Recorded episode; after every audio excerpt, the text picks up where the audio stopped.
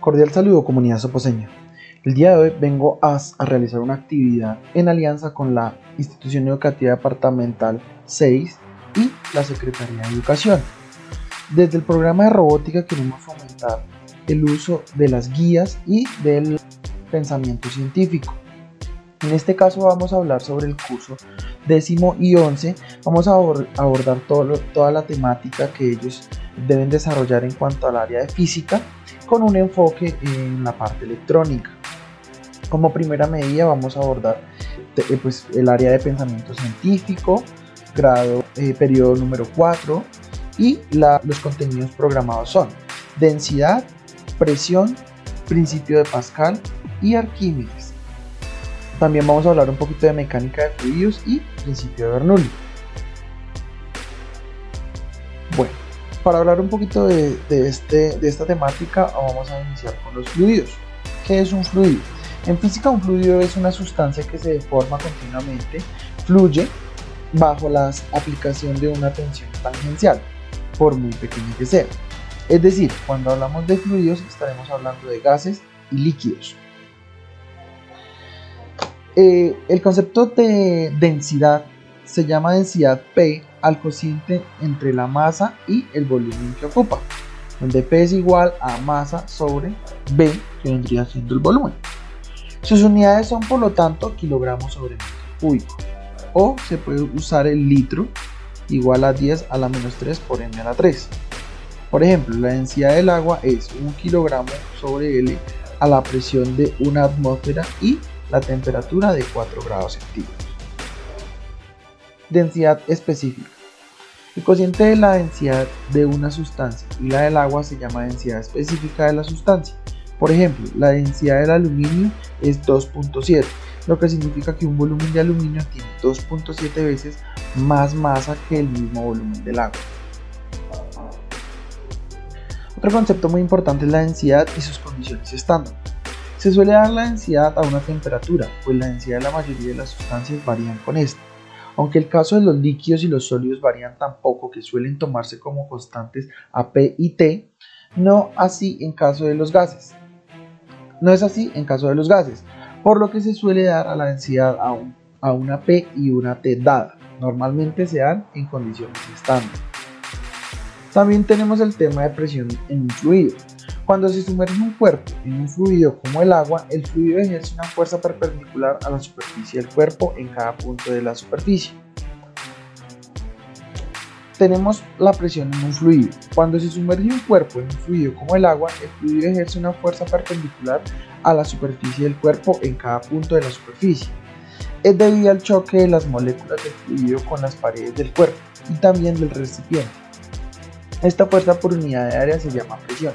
Presión que es igual a la fuerza sobre el área. La unidad de medida es el pascal. Un pascal es igual a un newton sobre metro cuadrado.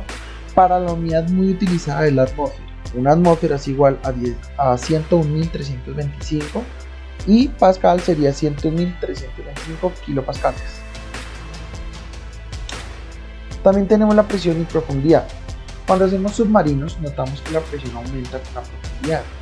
En el caso de un líquido como el agua, cuya densidad es prácticamente constante en todo su volumen, la presión aumenta linealmente con la profundidad.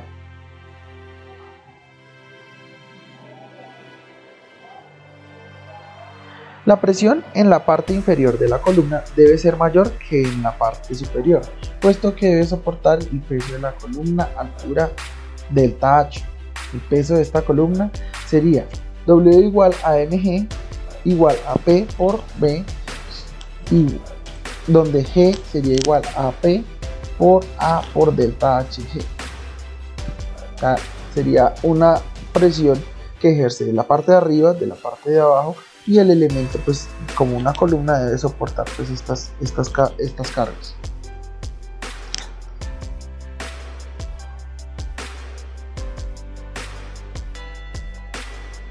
Principio de Pascal. Lo descubrió Blaise Pascal en el siglo XVII. En su honor se nombró la unidad del SI de presión, el Pascal. Un Pascal es igual a un newton por metro cuadrado. Príncipe de Pascal. Ya hemos visto que la presión de todos los líquidos aumenta linealmente con la profundidad en cualquier recipiente y que además la presión es la misma en todos los puntos que están a una misma profundidad. Entonces, un cambio de presión aplicado a un líquido encerrado dentro de un recipiente se transmite por igual a todos los puntos del fluido y a las propias paredes del recipiente. Este es el llamado principio de Pascal. En el principio de Pascal tenemos un émbolo de superficie A donde el que aplica una fuerza de, por ejemplo, 100 newtons, el otro émbolo de superficie B que sería 50A, tenemos un par de pesas que, que juntas pesan 450 kilogramos, podrías levantarlas el émbolo B y podríamos mirar, por ejemplo. Para levantar los, los pesos necesitamos al menos 400, 4500 newtons para lograr pues generar en, este ejercicio. Otro concepto muy importante es la presión manómetro. Para medir presión se utiliza el hecho de que la diferencia de presión es proporcional a la profundidad. Se utilizan para ello el manómetro, por ejemplo este manómetro de tubo abierto, que viene un círculo y eh, las presiones a, a los dos extremos, por ejemplo si tenemos presión A y presión B, podríamos medir.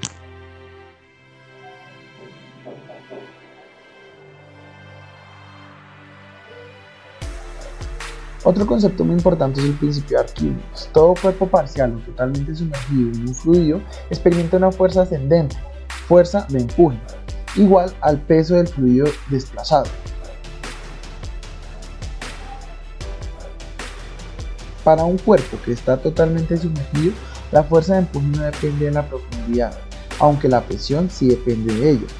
Y este empuje es igual al peso del fluido desplazado no al peso del cuerpo sumergido que es un peso aparente.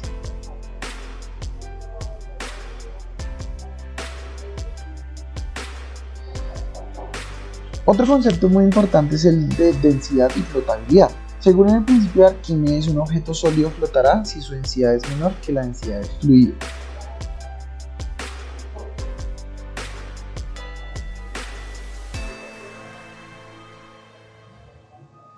Cuando un objeto no es completamente sólido, entonces flota.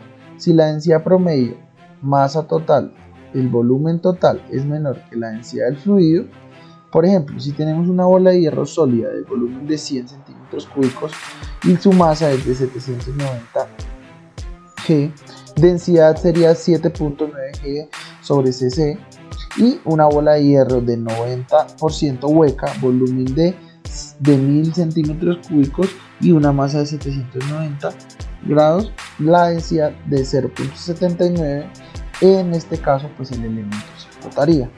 Entonces hay que tener en cuenta esos casos. Por ejemplo, si tenemos un barco, ¿sí?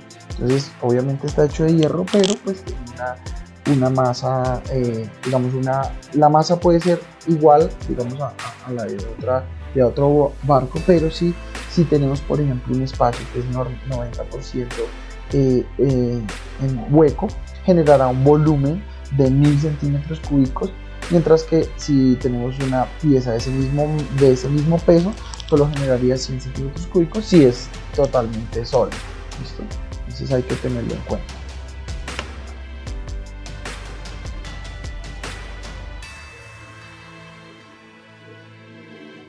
Cuanto mayor sea la densidad del fluido, mayor será la fuerza de empuje sobre los objetos que floten o se sumerjan en él.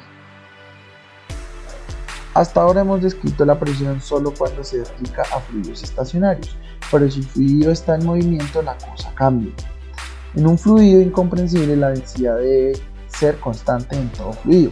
A la izquierda tenemos el volumen del fluido que fluye hacia la derecha del tubo en, un cierto intervalo de tiempo. Entonces, por ejemplo, tengo un tubo de mayor tamaño y junto ello una boquilla de un tubo de menor tamaño.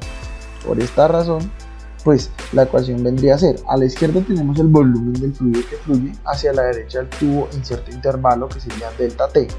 Si la, si la velocidad del fluido en un punto 1 es b sub 1 y el área de la sección transversal es a, el volumen que entra por el tubo en un tiempo es delta t, sería igual a delta b igual a a por S1 igual a A1 por B1 y por delta T.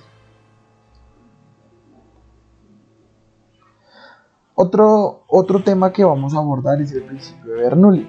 Imaginemos un flujo continuo de un fluido por un tubo. El volumen que pasa por cualquier parte del tubo se ensanche o se haga más estrecho. Es el mismo. Cuando el flujo es continuo, un fluido aumenta su velocidad cuando pasa de una parte ancha a otra, más estrecha en un tubo. En el siglo XVIII, Daniel Bernoulli estudió el flujo de los fluidos en tubos. En el caso de él, al pasar a una de área menor, el fluido debe ir más rápido para que pase el mismo caudal en el tiempo delta t. Dicho de otro modo, si el área A disminuye, la velocidad B debe aumentar para que el caudal I sea constante. Su descubrimiento se llama hoy el principio de Bernoulli, donde aumenta la velocidad de un flujo de un fluido, su presión interna disminuye.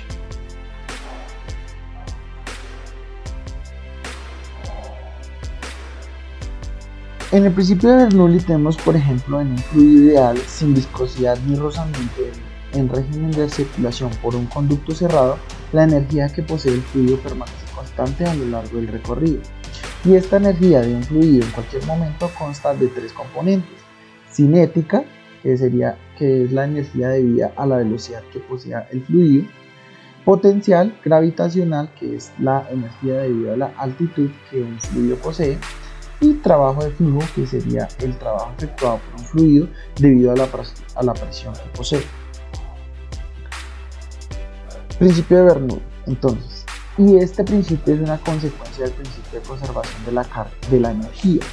En un, fluido ideal sin viscosidad ni rozamiento, en régimen, en régimen de circulación por un conducto cerrado, la energía que posee el fluido permanece constante a lo largo del recorrido de forma usando la siguiente ecuación conocida como ecuación de Bernoulli.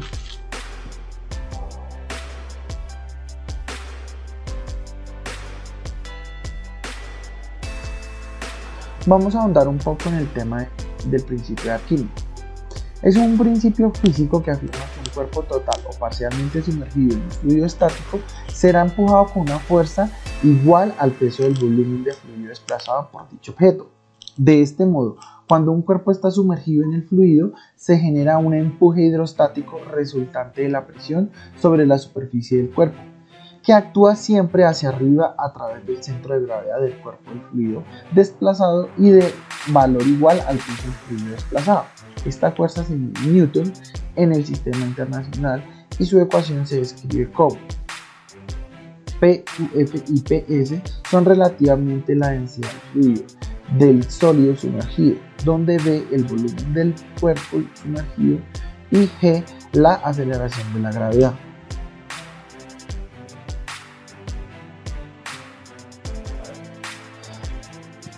Para, para, entender un poco más de este tema vamos a hablar sobre la hidrostática, que es la rama de la física que estudia los fluidos en estado de equilibrio. Los principales teoremas que respaldan el estudio de la hidrostática son el principio de Pascal y el principio de Arquímedes. En física, el principio de Pascal o ley de Pascal es una ley enunciada por el físico y matemático francés Blaise Pascal, que se resume en la fase el incremento de presión aplicada a una superficie de un fluido comprensible, o sea, un líquido, contenido en un recipiente indeformable se transmite con el mismo valor a cada una de las partes del mismo. O sea, que si en el interior de un líquido se origina una presión, esta se transmite con igual intensidad en todas las direcciones y sentidos. En el sistema internacional, la unidad de presión es el Pascal, que se define como la fuerza ejercida por un newton sobre la superficie de un metro cuadrado.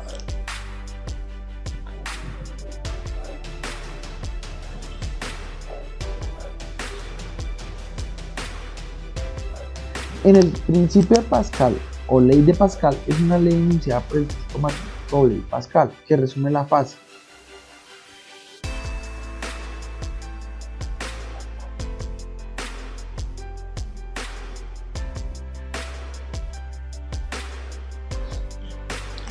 También vamos a hablar sobre el principio de Bernoulli un poco más a fondo. El principio de Bernoulli, también denominado ecuación de Bernoulli o trinomio de Bernoulli, describe el comportamiento de un fluido moviéndose a lo largo de una línea de corriente.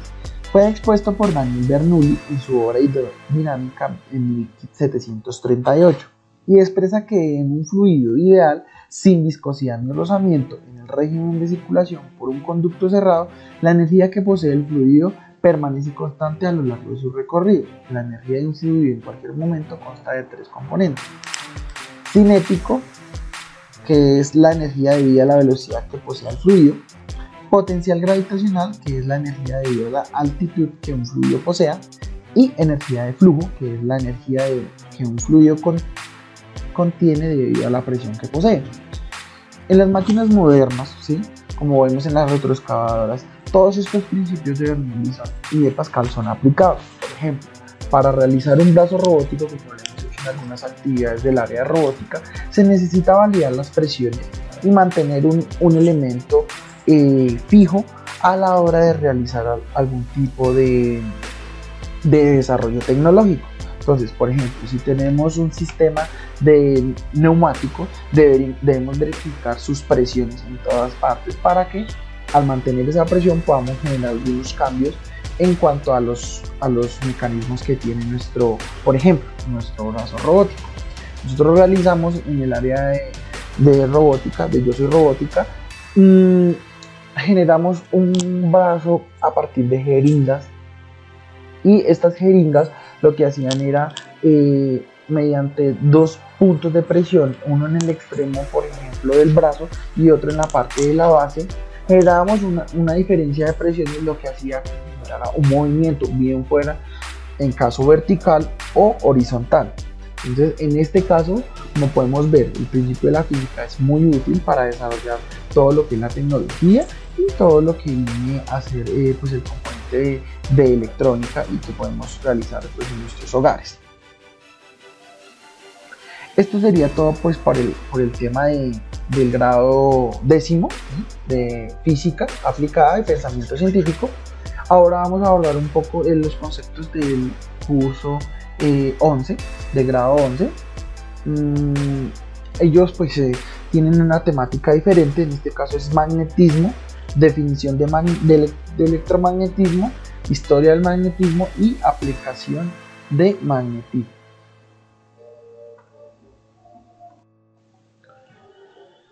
Listo, vamos a abordar estos temas mm, iniciando pues con la definición de magnetismo. Aunque no nos demos cuenta, el magnetismo está presente en muchas actividades diarias.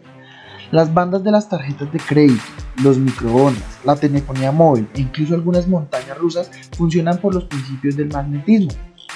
Tampoco hay que olvidar que nuestro planeta es como un imán gigante y lo mismo sucede con la mayoría de planetas que se mueven dependiendo de unos campos magnéticos.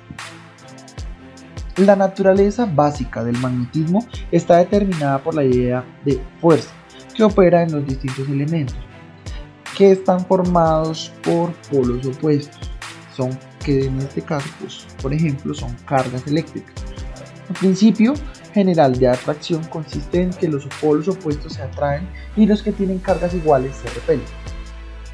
El, mismo, el magnetismo tiene un componente aparentemente misterioso, ya que dos cosas que no se tocan tienen un nivel de atracción. Los imanes tienen una naturaleza de atracción selectiva, ya que atraen ciertos materiales como el hierro, acero o el cobalto, pero no otros. Por ejemplo, la madera, la fuerza, la, la, madera, que es el plástico, mm, serían como la fuerza invisible de los imanes va más allá del propio material y es lo que denomina campos magnéticos. Estos campos están formados por unos átomos y en este sentido se afirma que los átomos son imanes atómicos. El magnetismo solo se produce cuando la mayoría de los electrones giran en una misma dirección, liberándose así sus campos magnéticos. Hay imanes que necesitan electricidad para funcionar. Un buen ejemplo de esta fusión entre los imanes y la electricidad es la grúa que se emplea para los desguaces de vehículos. El magnetismo se desarrolló a partir de la investigación de William Wilder, quien en el siglo XVI puso las bases del electromagnetismo.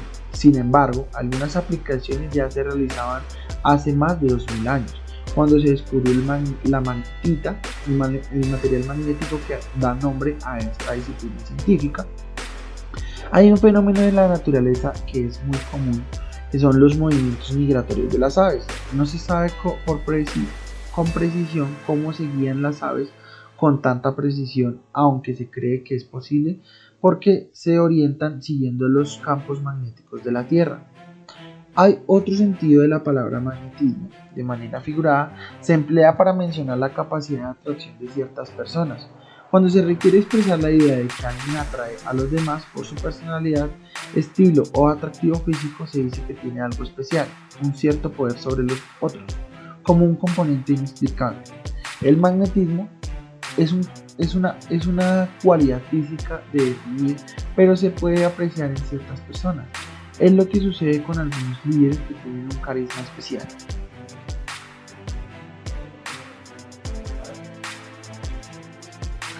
La historia del electromagnetismo. La historia del, electromagnetismo considerada como electroconocimiento y el uso registrado de las fuerzas electromagnéticas data de hace más de 2000 años. En la antigüedad ya estaban familiarizados con los efectos de la, de la electricidad atmosférica, en particular el rayo, ya que las tormentas son comunes en las latitudes más meridionales, ya que también se conocía el fuego de San Telmo.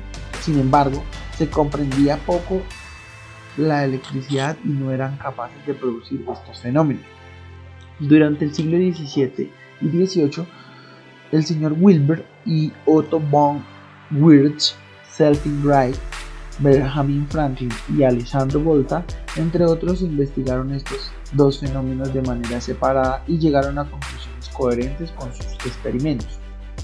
Al principio del siglo XIX, Hans Christian Ørsted encontró la evidencia empírica de que los fenómenos magnéticos y, eléctricos estaban relacionados. De ahí es que los trabajos físicos como, como el de Andrew Ampere, William Stoughton, Joseph Henry, George Sion y Michael Faraday en este siglo son unidos por James Maxwell en 1861 con un conjunto de ecuaciones que describían ambos fenómenos como uno solo, como un fenómeno electromagnético. Las ahora llamadas ecuaciones de Maxwell demuestran que los campos eléctricos y los campos magnéticos eran manifestaciones de un solo campo electromagnético.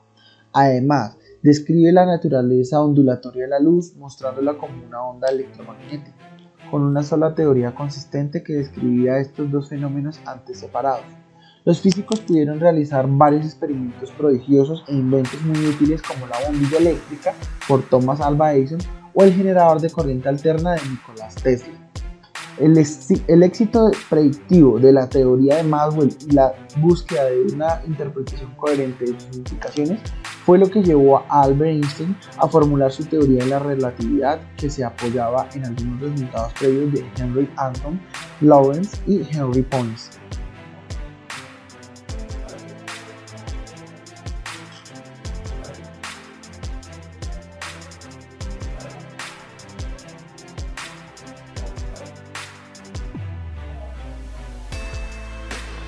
El electromagnetismo es la rama física que estudia y identifica los fenómenos eléctricos y magnéticos en una sola teoría. El electromagnetismo describe la interacción de partículas cargadas con campos eléctricos y magnéticos. La, interacción electromagnética es una de, de las cuatro fuerzas fundamentales del universo conocido. Las partículas cargadas interactúan electromagnéticamente mediante el intercambio de fotones. El electromagnetismo abarca diversos fenómenos del mundo real, como por ejemplo la luz.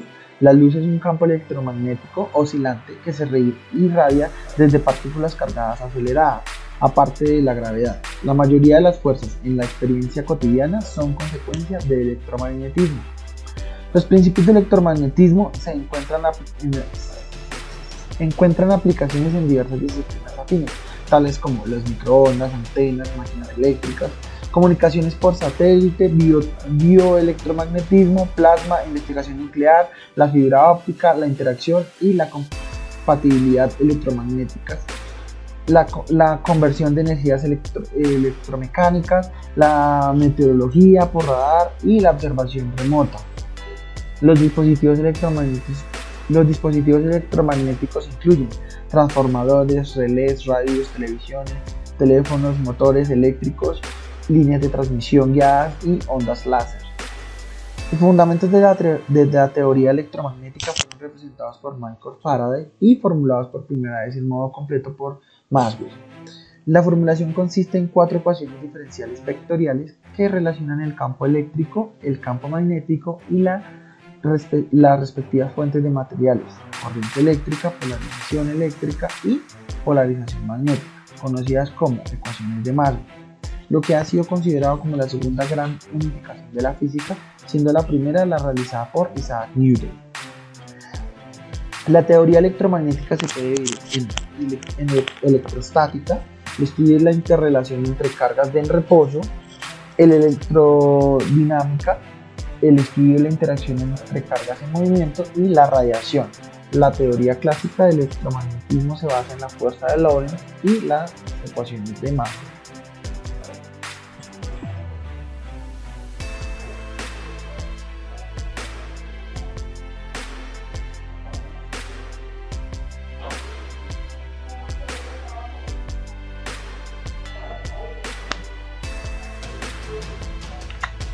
El electromagnetismo es una teoría de campos, es decir, la explicación y predicción que provee se basa en las magnitudes físicas vectoriales o tensoriales, dependientes de la posición en el espacio, de, en el espacio y de tiempo.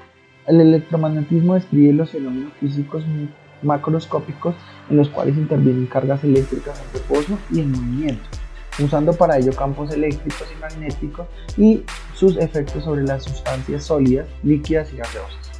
Por ser una teoría macroscópica, es decir, aplicable a un, a un número muy grande de partículas y a distancias grandes respecto a las dimensiones de estas, el electromagnetismo no, no describe los fenómenos atómicos y moleculares. La electrodinámica cuántica proporciona la descripción cuántica de esta interacción que puede ser unificada por la interacción nuclear débil, según el modelo de electrodinámica. Por ejemplo, las ondas de radio van desde 1 GHz más largas, luego siguen las ondas, las microondas, que es alrededor de una tera, terahertz, eh, pues la frecuencia digamos que viene por ejemplo la luz infrarroja, luego le sigue la luz visible, como el arco iris, eh, luego sigue la luz ultravioleta, los rayos X y por último los rayos gamma, que van en el orden de los exahertz. La luz visible viene por más o menos entre 10 a la menos 6 y 10 a la menos 7, que sería pues el, tema de la frecuencia en, en hertz.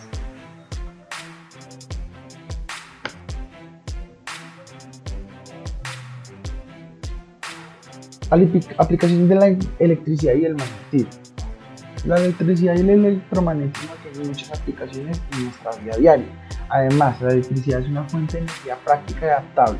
Se transporta de grandes distancias mediante cables y se puede convertir fácilmente en otros tipos de energía. Entre muchas aplicaciones tenemos en el hogar, tenemos las bombillas, teléfonos, microondas, lavadoras, cocinas. En el transporte como los trenes magnéticos que usan electroimanes en lugar de ruedas en la industria de herramientas robots, suministrar energía a las máquinas, etc. En hospitales tenemos los aparatos de rayos X, escáneres, marcapasos, iluminación. Un marcapasos es un aparato eléctrico que funciona con pila que suelen durar entre 5 y 12 años y que estimulan el corazón para que la lata regular, regularmente con una frecuencia de un latido por segundo Además, si el marcapaso no detecta impulso eléctrico, los puede suplir. Ocio, por ejemplo, la televisión, las cámaras de video, grabadoras, guitarras eléctricas, dínamo, bicicleta, brújulas para, eh, brújulas para orientarse, por ejemplo. Eh, es muy utilizada pues, en los campos magnéticos de la Tierra. Comunicación, el tema de teléfonos móviles, pad, etcétera. Pues en el tema de toda la telefonía móvil tenemos las microondas motores eléctricos para trenes, electrodomésticos. En tema de ordenadores tenemos debido al flujo de electrones se puede enviar información por medio de señales eléctricas a un circuito como un chip integrado. Detectores de metales como por ejemplo los últimos en, las, en la localización de tesoros hundidos y grandes imanes que atraen hierro, acero, níquel y cobre en los residuos.